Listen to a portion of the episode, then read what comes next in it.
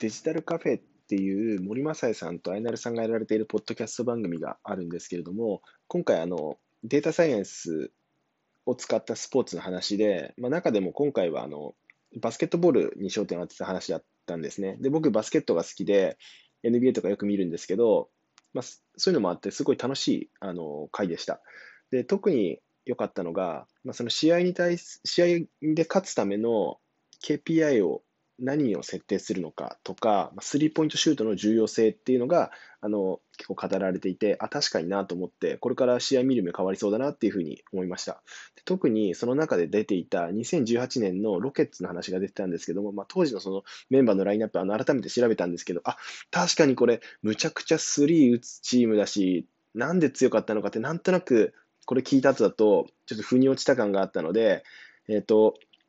これからの NBA もですね、そういう見方はちょっとしていこうかなと思いました。